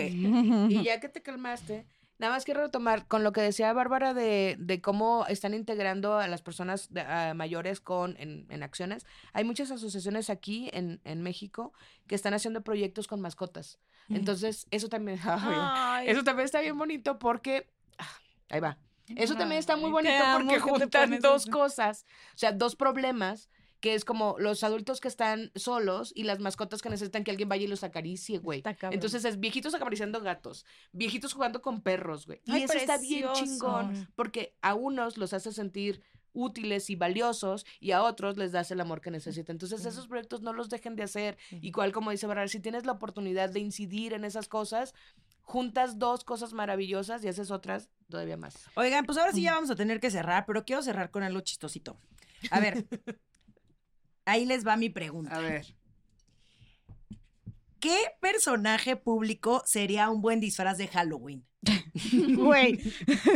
Ay, Ok. ¿qué personaje público sería un buen disfraz?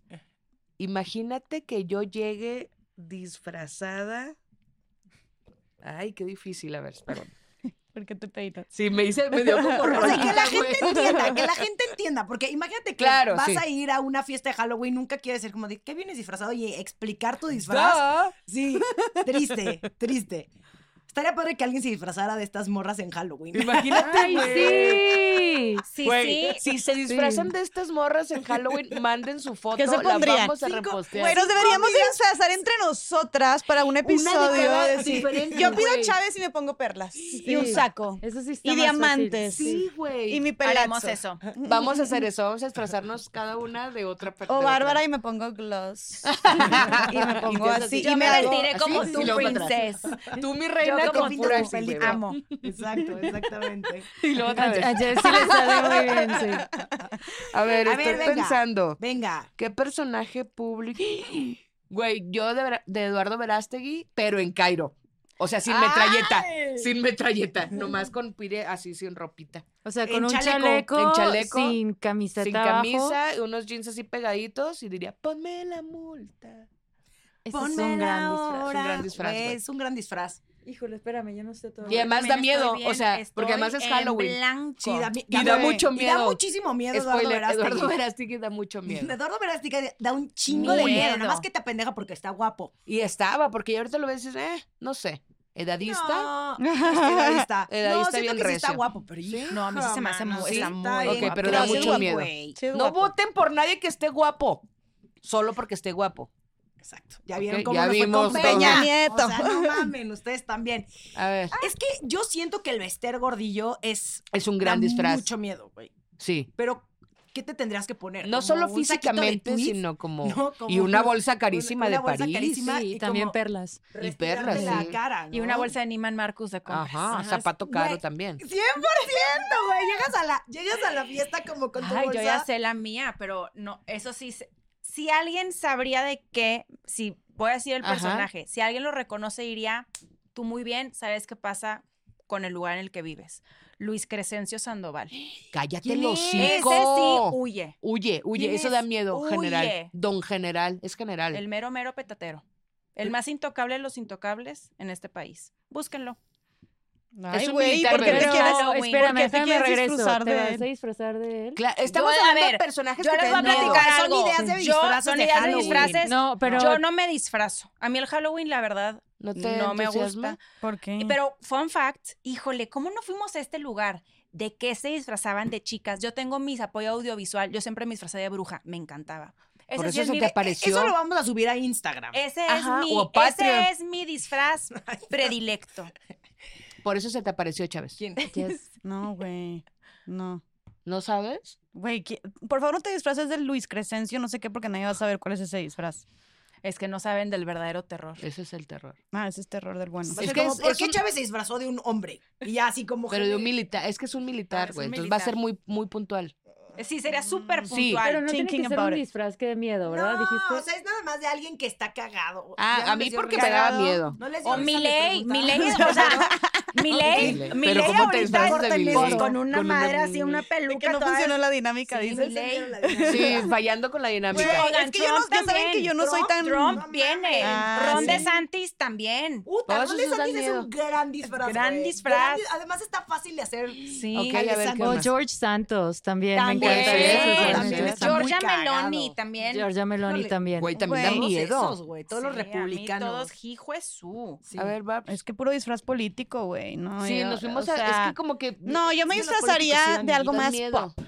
Yo ¿Quién, me disfrazaría De Michael de mis reinas que le están rompiendo, de mi Chucky, me pondría la peluca así Ah, toda claro. acá y saldría con una pistola de, de, no como la de Eduardo Verástegui, No. con una pistola que lance así, tipo Billetes. billetes, de que ch, ch, ch, facturando perros, Facturando, facturando, facturando, facturando. facturando. O de mi, o de mi otra reina Taylor Swift, que le digo, Mm. la verdad no soy Swifty, pero la verdad mis respetos para la morra y lo que está haciendo histórico y cómo está inspirando a chingos de mujeres, lo que está haciendo en la industria musical. Eh, siento que de alguna de esas dos reinas, güey, me, me disfrazaría y cualquiera me identificaría, la neta. Sí. Sí. Muy bien. Yo pensé en Jennifer Hermoso. Me encantaría Ah, qué chido, güey. disfrazarme y yo puedo la darte un beso Hermoso. oh, inoportunamente. Inopor- me cargas Y tú, ah, y te quito. Y tú dices, Sí. y yo digo, ¿qué? ¿Y qué tiene? Bueno, pero espérense, ya lo estoy pensando bien. No, mejor no. Sea buena A ver, otra. No, no, no. o Ah, sea, ¿sí? Ah. Pero lo- ya con Ah. ese ejemplo que diste, Sí. no sé si no, sea güey. mejor disfraz. ¿Y O tú, sea, Romina? Yo ya dije que el Bester, porque Ah, siento que su sí. cara da pánico, güey. O no sé, el padre Maciel también podría ser un buen disfraz. Ay, yo me no, quiero ir a no lugares podría más bonitos, entonces, No o hay sea, manera. Bueno, A ver, como de algo que no padrecito da miedo. creepy, pues sí da miedo. Cepillín. Güey, de la monja de, De la la feria. feria, cepillín. De la monja de la feria te puedes disfrazar. De la monja de la de feria feria. también. ¿Saben que vi una vez eh, un reel bien chido que decía que era una fiesta de disfraces que se disfrazaba, eran de parejas y cada pareja se disfrazaba de su pareja? ¿Sabes? O sea, como Ajá. si tú te disfrazaras de Fer, Ya. ¿ya? O tú de Juan. No, Y además- Entonces estaba bien cagado porque llegaba la morra de que como el vato de que y con sus cosas como súper características y el vato cagado. también de que de que con peluquilla y de que no sé si le encantaba cocinar con X o Y Yo o llegaría el tarde, todo el obviamente. tiempo o así, ¿sabes? Yo llegaría después, tarde. Estaba súper chistoso, Sí. Fernando. Oye, pero antes de, yo sé que tú vas a hacer la conclusión, nada más quiero hacer una reflexión que, que creo que encapsula mucho de lo que hablamos sobre los, los miedos antes de pasarte para que micrófono. concluyas. Soy una de esas y ya no digo nada. ¿eh? No, si tu no, no. conclusión está muy chingona, ya. No, ni te- siquiera es una conclusión, es una reflexión, que yo creo que algo que nos podemos llevar de todos estos miedos que estuvimos diciendo, que tuvimos tanto de pequeñas como también más grandecitas, es que, y digo, va a sonar muy cliché, pero es mucho como vimos el qué haces con ese miedo, ¿no? Y tú lo mencionaste, creo, Chávez, este, el qué haces con ese miedo. O sea, si yo tengo miedo, y est- estoy hablando por mí, si yo tengo miedo a este tema de, no sé, perder amigas, es claramente es una alerta más que nada, lo podemos utilizar como una alerta a lo que tenemos que trabajar dentro de nosotros. Entonces, mejor trabajo en terapia por sanar estos traumas, ¿no? Si yo tengo miedo a perder a mis abuelos, es algo que inevitablemente va a pasar, entonces mi consuelo, mi manera de trabajarlo es darles, y es lo que hago, ahorita, todo mi tiempo de calidad, todo mi amor, toda mi atención cuando estoy con ellos, no estar en el celular, estarles preguntando por su vida, recordar lo que me están contando, vivir el momento con ellos, consentirlos, llevarles su menudito a mi abuelo, su pan de dulce, etcétera. O sea, podemos hacerlo así y, y cuando ellos no estén, yo decir, güey, me siento tranquila de que les hice la vida más feliz y los acompañé cuando estuvieron aquí. Si tengo miedo eh, a que cuando sea eh, una adulta mayor, cuando sea más grande, esté incapacitada, pues bueno, güey, entonces eh, cuídate, haz ejercicio, bla, bla, bla, ten buena salud mental. O sea, ¿qué estamos haciendo con los miedos que tenemos ahorita para enfrentarlos, para sanarlos, para superarlos, para trabajarlos? No creo que así podemos agarrar más, ahora sí que el toro por los cuernos y tal vez o aceptar o trabajar y superar ese miedo. Sí, pues mi conclusión era mucho más breve, pero era justo el empezar a tener esta cajita de herramientas que nos pueda ayudar a trabajar los miedos y que también si hay algo que te da mucho miedo, por ejemplo, yo las alturas, güey, pues también se vale tener No miedo vayas a las ya, alturas. Exactamente, como que también el porque eh, Rétate. aviéntate de un para aviéntate de voy un a retar. No quiero, güey, gracias, como que cuál es la pinche necesidad, ¿no? No me reto. Eh, eso, tengan Hashtag mejores no me reto. herramientas. Y pues si se disfrazan de estas morras, híjole, güey, las vamos a invitar a una ya sé fiesta de qué privada. nos podemos disfrazar, oigan, ¿De qué? las De las cinco. Spice De las Girls. Spice Girls. Yo quiero ser posh, yo quiero ser posh. Yo ya tengo todo mi Va. disfraz. Oigan, eh, bueno, pues muchísimas gracias. Gracias por habernos acompañado en un episodio más de Estas Morras. Por favor, suscríbanse al canal de YouTube. Ya sé que ya se los dijimos como 450 mil veces, pero es que no lo hacen. No lo hacen. Y A mí no me necesitamos salen las cuentas. facturar, Exactamente. Eh, compartan este episodio y déjenos en nuestras redes sociales, arroba estas.morras, en Instagram, qué opinan sobre este episodio, qué les da miedo, cómo trabajan sus miedos y de qué se van a disfrazar en Halloween. Halloween. Y para terminar, nos despedimos con esta canción. ¡Algoritmo! ¡Algoritmo! Eh, El algoritmo. algoritmo. Eh, algoritmo, el algoritmo, la la la, el algoritmo, la la la, el algoritmo, la la la. Algoritmo. Un nuevo sencillo de Bárbara Redondo. Disponible en Spotify, tu plataforma favorita. Permiso, Segovia, 224, 224. Consulta a su médico.